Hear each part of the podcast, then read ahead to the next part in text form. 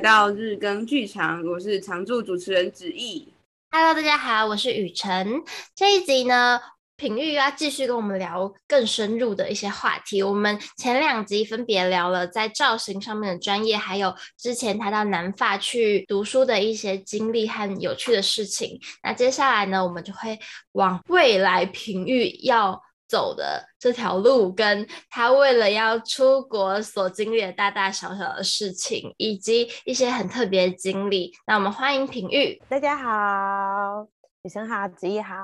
，Hello。好的，那我们就直接切入正题吧。恭喜终于得到这张门票了，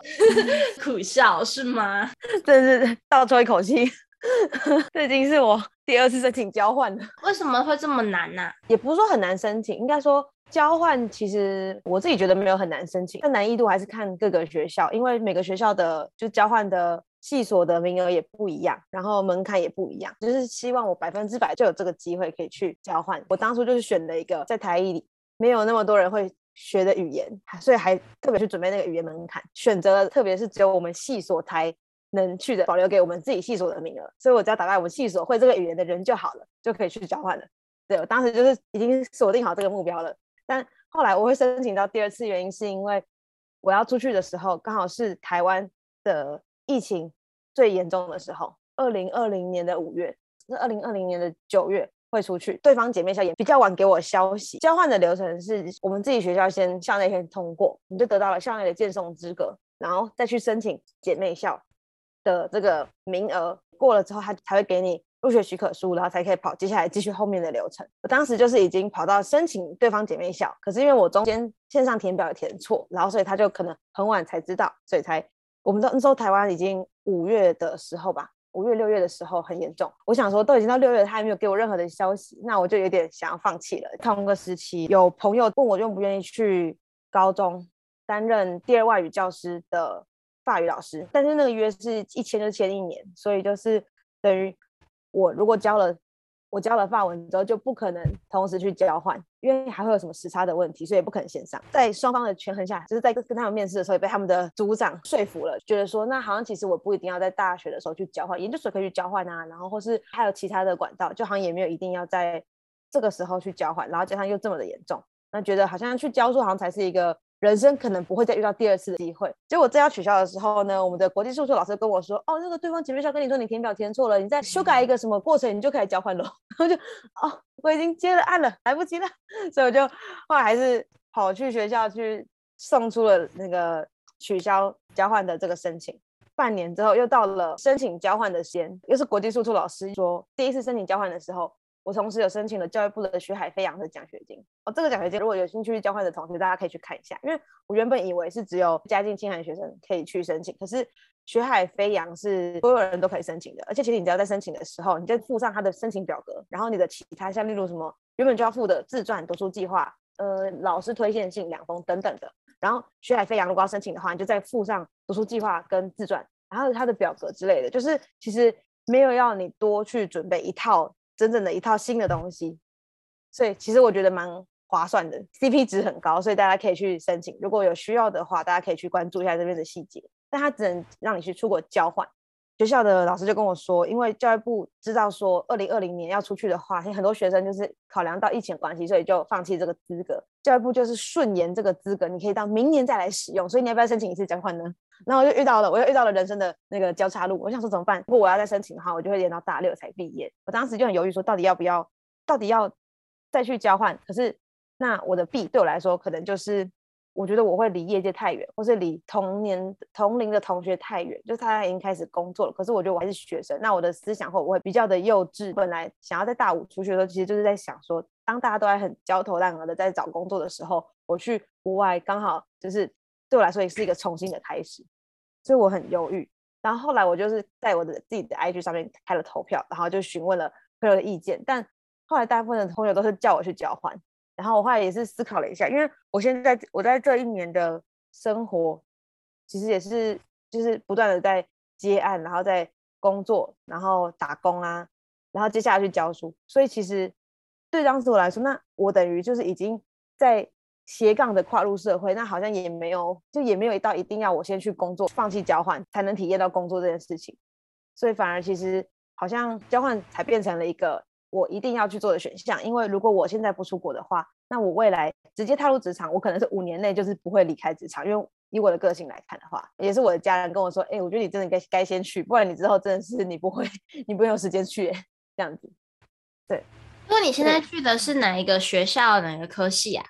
也是戏剧系吗？还是嗯、呃，他们是叫表演艺术系。那你是要去修哪一个东西相关的？我是直接去看他的就是科系的那个目标，然后他的课表，然后他没有特别的分是什么组什么组什么组。对，然后就是学士班的话，好像就只有表演艺术系这个选项，所以我就是去选择了这个选项去交换。法国的大学的学制，应该说高等教育的学制，就是跟台湾不一样。他们分成了大学，然后跟高等学院，跟有一个类有一个叫做好像是类似技职的高级的学校什么的。然后大学的话就会是比较理论的，然后另外一个像是技职学院的那种，它是就是学院，它是比较就是训练技术的。例如你去学打击，或是你去做服装，就是进修，比较像是进修啦。在台湾如果要硬要讲的话，然后就是它不是一个硕士。不是你去读研究所，然后你需要有一个研究的目标或是研究方法等等的。然后另外一个是比较是比较是私立，然后比较贵的，就是他们的大学是公立，所以是对国内跟对国外的人都比较比较便宜，只是他们是比较理论。刚刚说的技术是是跟那个大学是不一样的。然后最后一个是就是好像是高等学校的名字的，它是私立的，然后比较贵的，那他的学历当然也比较好看。对，然后我这次去的是大学，所以就是比较理论一点。然后看的课表有很多，真的是很多什么欧洲剧场等等的，但是因为都是法文选课、法文修课，所以其实有点担心。所以我自己选的课程是一个是就是不同，它的它的翻译成英文是 Interaction into two arts，然后 Dancing and Theater，然后还有实习跟法文。对，然后其他的他就是真的没有分的太细，说什么服装啊、灯光、舞台中，他没有，他不像台艺有不同的课程可以去选，所以我想他可能是比较概论式的吧。那你找好住宿了吗？我会住在法国的学生宿舍，因为法国学生宿舍不是由学校管理，是他们有一个另外的组织。我有那个名额，但我还没有完成申请，因为我上这礼拜才得，这礼拜三才得到那个跟我联络的窗口才终于传那个信给我，然后我还没有申请完，对，所以。半确定吧，半确定，有点紧张。感觉这个过程非常复杂，是不是申请有很多手续要跑啊？无论是你在出国之前，还是你到当地，都还有很多的程序要跑。我是不知道其他的国家，但是法国的话，啊，就是就拿我，我本来想说我五六月，就是我拿到入学许可之后，我就觉得耶，我过关了，一定 OK 的。没有，没有，并没有过关，还有一大堆的程序。例如说，因为现在。像你在出国前，如果你在因为法国当地他们是对学生很友好，所以你也可以去，就即使你是外国人，你也可以在你可以申请当地的医疗保险健保。所以，但是那些或是那个如果你租的话，你可以申请房屋补助。但嗯，宿舍有些可以，但是要看他们的签约。所以，如果你需要申请的话，你就需要什么英文户籍成本啊，然后经过公证以及验证的出生证明。然后，如果你还要再去什么国外开车的话，可能需要国际驾照。等等的，就是很多的流程，你需要在台湾跑完，这样你才有资料，到时候才有文件可以去申请。对，所以我也是自从拿到了入学许可之后呢，我就开始跑签证，签证我就跑了，就是从一开始投递资料，然后到汇款，然后这还会经过面试，面试完之后会再去拿回你的护照。我应该经过了三到四个礼拜之后，就再跑刚刚说的那些申请各种资料，然后去公证，我跑去地方法院。的民间公证人那边公证，然后再经过验证，然后申请其他的档案。我这样子总共也是花了差不多一个月的时间在准备。然后你拿那些资料之后还没有结束，最麻烦的是出生证明，就是你在台湾已经先申请完了、公证完了、验证完了，但还没有结束，你要再到法国当地，你去找那个他们宣誓的皇家翻译师，已经经过宣誓的翻译师翻译。哎，好像没有“皇家”这两个字，我这个也不太确定。那就是他要翻译，翻译完之后再公证一次。你拿到了入学许可的那一个，才是一切地狱的开始，一 一切准备的开始。对，快要苦尽甘来了。嗯，就是我到之前还没有，一直都没有收到那个宿舍的信件，所以就是宿舍申请的信件，所以我一直还没有出国的实感。然后大大家都跟我就是一直一直啊，你要加油哟之类的，或是我等你回来哟等等，就是然后开始跟我约。对，所以就是我觉得其实有点不踏实，就是我会觉得很紧张，就是啊，大家都很期待我出国，那可是如果最后我没有出国呢？但就是其实我已经不管怎样，我都已经申请语言学校了，所以我就是一定至少会在那边待一个月。而且其实我也拿入学许可，只是会居无定所，但我就很紧张，就是我整个自己惴惴不安。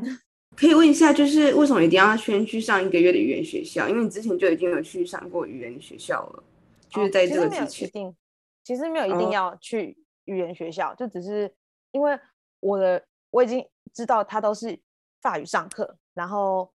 之前曾经去那边交换过的学姐是跟我说，他之前是用他的程度算是好像 A one，然后到加上雅思过去的，嗯，因为当时才艺还不需要用，就是。法检一定要用法语检定的程度，然后他说他当时其实都听不太懂，所以他就找问同学说老师刚刚说了什么。所以我很希望我自己可以就是尽量都听得懂，然后可以用就是法文跟同学跟老师交流。所以我这是我为自己打的那个预防针，就是先先去一个月，然后然后让自己融入那个环境，然后再开始上课。因为我真的也是蛮紧张的，因为我没有去。我之前虽然有去法国读书过，可是我之前之前也是只有在语言学校。台湾的高中教法文是怎么样啊？我当时是教第二外语，然后我的学生们是高三生，所以也就是他们会在上学期先经历准备学测、学测、学测、学测，然后到下学期准备申请、申请、申请，然后准备指考的过程。当时跟我联络的主任跟老师，他们希期望的教学是让学生们可以打开一扇对。第二外语学习的一扇窗，然后让他们有兴趣，可是不要让他们有太多的压力，就是因为他们还有要最主要最重要的就是升学的考试，所以我当时就是设计了，就是用不同的嗯、日常生活的词汇啊，然后对话，然后融然后一些主要很大部分是文化分享，然后去让他们对这个语言产生兴趣。对然后，因为我本科自己是戏剧系，所以我就因为我也很喜欢玩剧场游戏，所以我就是可能会教一些，例如说一二三木头人的发文，然后我们就来玩一二三木头人。对，就在我的整个学学年的课程规划中，我融入超级多的游戏互动，然后或是如果是比较枯燥的那个文法或是单字的话，我也会就是用可能结合卡户之类的，或是他们小组啊，然后讨论，然后快快问快答等等的游戏。来来设计课程，而且因为我们最后面有一个就是学校要求的成果发表，然后成果发表的形式其实历年来，因为他们不是第一次开第二外语，可是因为只是听说之前的法文老师好像都年事已高退休了。哦，好用心哦！我之前有在台大的外文系修了一年的法文，快结束的时候，那个法文老师就跟我们说，下学期开始会有一个高雄来的老师，然后那个外师是。算法文课，但主题是红酒品尝，这样还是气还是食物，忘了，反正就是跟吃的有关。然后这细节上我忘了，但是我就很期待，因为我超爱吃的。但是后来因为那一堂课，呃，它是有门槛的，就是你要么是先修了法文一，就是第一年的呃外文系的法文，要么就是你要有检定的证书，然后。我原本就想说啊，好不容易修完一年了，我终于可以吃吃喝喝了。可是结果那堂课跟系上好像蛮重要的必修课撞到，就没有办法去上，就觉得很可惜。嗯，对于法国的食物，你会有特别的感情吗？除了上集我们聊到的法国面包以外，法国食物，我现在印象一讲到法国食物，我最有印象的是因为我的我去的城市是在南法，然后南法是我刚好是在地中海的沿海。就是在海边，所以我最印象深刻当然是海鲜。然后我最喜欢的是淡菜。虽然我第一次吃淡菜是在比利时，在就是很久很久以前跟家人，因为我考上，哎，好像是因为我考上国立大学，所以大家去我们全家一起跟团去欧洲玩，然后在比利时吃到的淡菜。然后我当时觉得，哦，因为我其实不喜欢吃蛤蜊，小时候喜欢，但是长大我就觉得蛤蜊有点长得有点可怕，所以就不太敢吃。而且我也觉得蚵仔长得有点可怕，所以我也不敢吃。那我觉得淡菜很酷，我当时就是抱持着。小时候就抱持着不行，我就来国外了，我一定要试试看吧，就是这个心情，然后来尝试它。我觉得哎，意外的还蛮好吃，就是卤假卤刷嘴，我就 OK OK，我可以接受。结果后来到法国之后，我就在重新想说，好，我要去寻找这个这个味道。然后刚好我就跟我的朋友一起去了海边，因为就是那边其实到海边，我自己觉得比台湾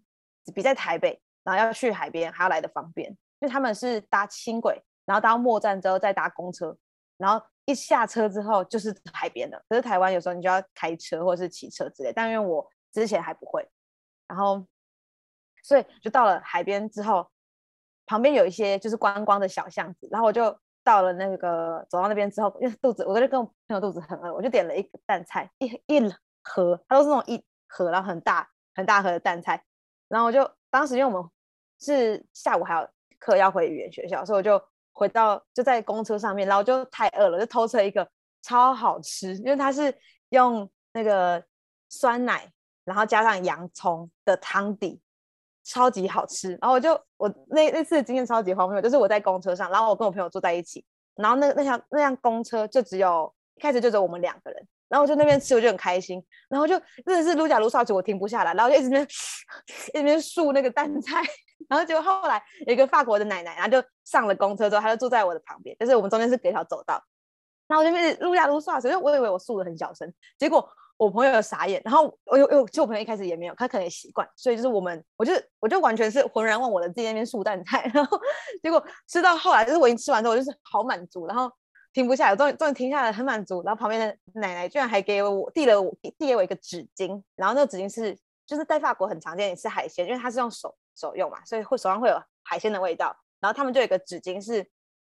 上面画画的柠檬的图案，那就是就是有柠檬的香味，所以它可以去掉你手上的那个味道。他就直接给了我一个那个一个纸巾，然后就说：“哎、这个给你，这个蛋很好吃哈，这个给你。”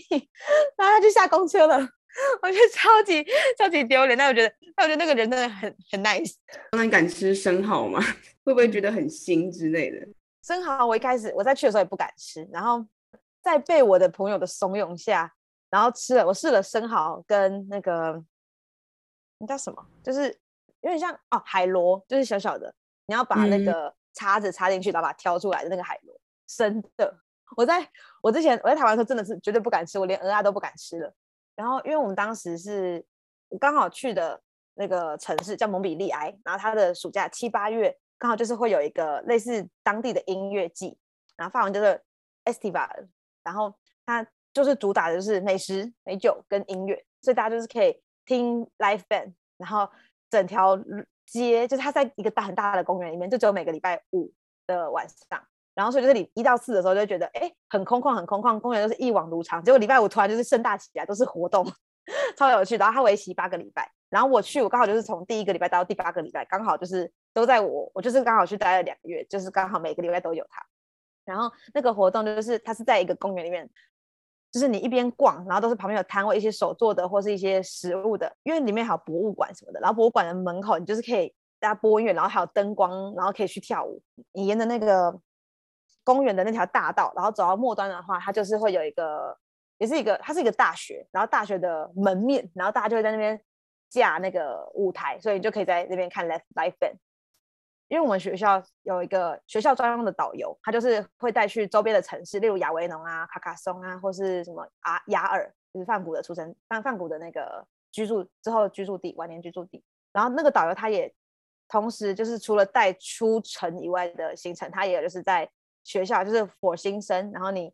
呃可能第一天来你不熟环境，他带你去就是介绍一下啊我们的那个古城里有什么东西呀、有什么有什么地标可以去参观之类的。然后他还有会带就是去。Estiva 的活动，然后当时所以我们就是同学们，我们语言学校的同学们跟着导游，然后导游还有一个儿子，就年纪当时比我不现在还是比我小两岁吗？我想一下，他升大学，对，他应该小我两到三岁，然后所以大家就就是就是年纪相仿，所以就是玩在一起，然后结果因为他们就是道地的，就是蒙彼利埃人，所以就是靠海，所以就是一直就是吃海也是习惯，他们就觉得说，因为我们有些人就是可以接受生蚝，有些人就是不能接受生蚝跟。那个海螺，然后他们就觉得说，啊，这东西这么好吃，为什么不尝试看看？然后我就我就在半推半就下来就尝试了。我自己，然后他们的吃法是，就是你的生蚝就是一个贝壳，然后上面就是一只那个活跳跳的生蚝，就是盐水，然后他会再给你一个，就是你买过来是一盘的，然后会再给你柠檬，你就直接挤上去，就这样子，就是当把那个它的壳当汤匙这样子直接喝下去。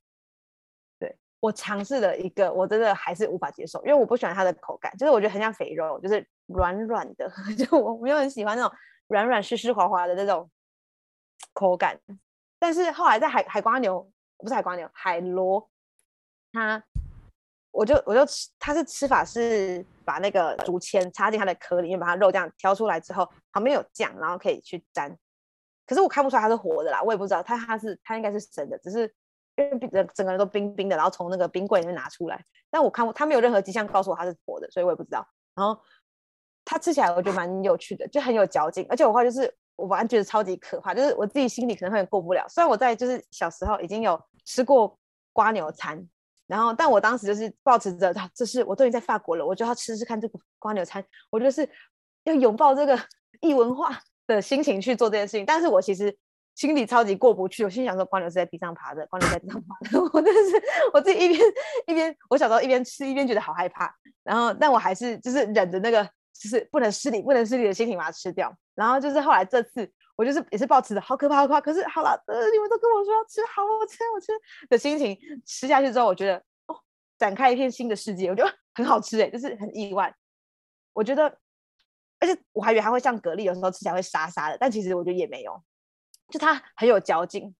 我想一下要怎么讲，我觉得很像，不知道你们有没有吃过那种蒟蒻条，就是五香蒟蒻条，嗯嗯嗯，就是会长成有点像柱形的，或是有些是片形的。我觉得它吃起来就像那个的柱形的版本，就是很有嚼劲，然后你就是要自己咬咬咬咬，它就比蛤蜊再韧性个可能四五倍这样子。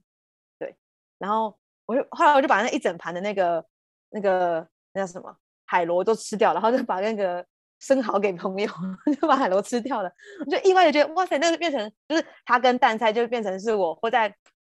在台湾会想念的味道。因为在台湾的我就会不知道去哪边找它，所以我也不太敢吃。因为有时候在，因为我我的妈妈的老家在鹿港，那她也是原本也是靠海，所以去鹿港她就会看到就是会有一些海鲜。可是因为路上的就他们卖的海鲜都会是就堆成山，我也不确定到底。我也认不太出来到底哪个是我曾经吃过的，因为我以前也不会在台湾吃它，然后也会觉得就是它放在那种那个就是光天化日之下，不知道它到底新不新鲜，所以也不太敢吃它。但我在回去的话，我我真的是会回去吃，一定会回去吃。那我想好说要在台湾准备什么零食或者食物带去法国嘛，就是必备的。嗯嗯，我自己上一次。依依就依据我上次去法国的经验，其实我没有我我其实蛮适应那边的饮食的生饮食文化的，嗯，就除了之前那个生蚝跟那个海瓜牛有点过不去外，但我现在算是过去了。然后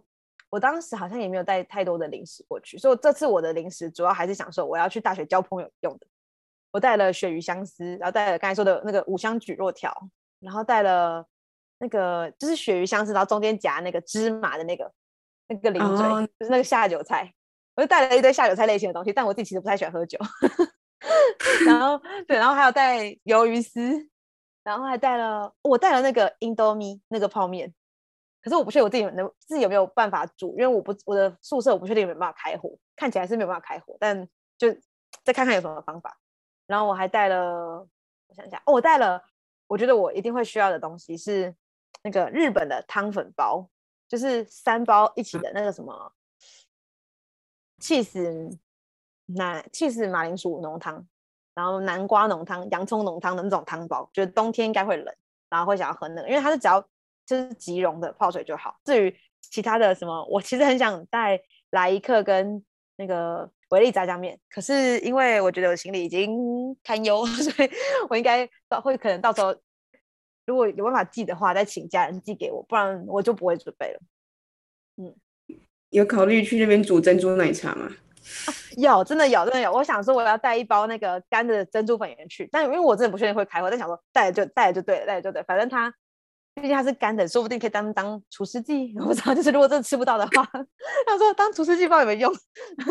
对，我想要去那边煮，可是因为我在我家自己煮的时候，它要花很多的时间，所以就而且我的我真的。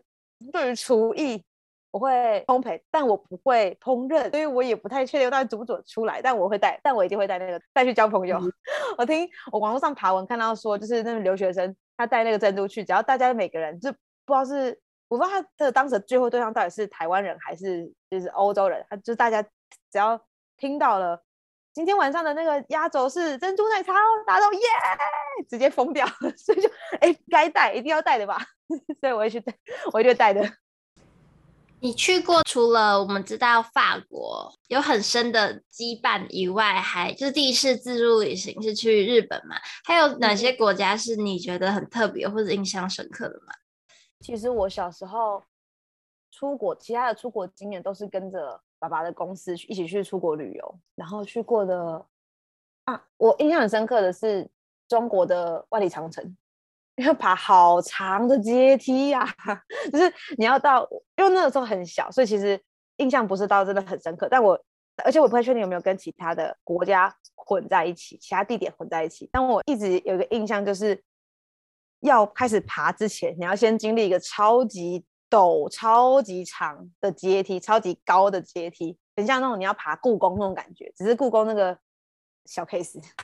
对，然后你要先爬到很高的阶梯之后，你才开始真正的一直爬，一直走，一直走，一直走。然后这个就是那个绵延不绝的那个 万里长城，然后再来走。但我当时好像也没有到全部走完，因为全部走完不知道会走去哪里。我没有，我没有全部到全部把它走完，就走到一个导游说：“哦，我们来这边拍个照的地方而已。”哦，对，都是跟团。之前去北京都会走那一段，然后人山人海。对对，真的，然后拍照都超多人。我我原本以为会听到一些很奇、很神秘的答案，什么摩洛哥啊什么之类的，结果是万里长城。对，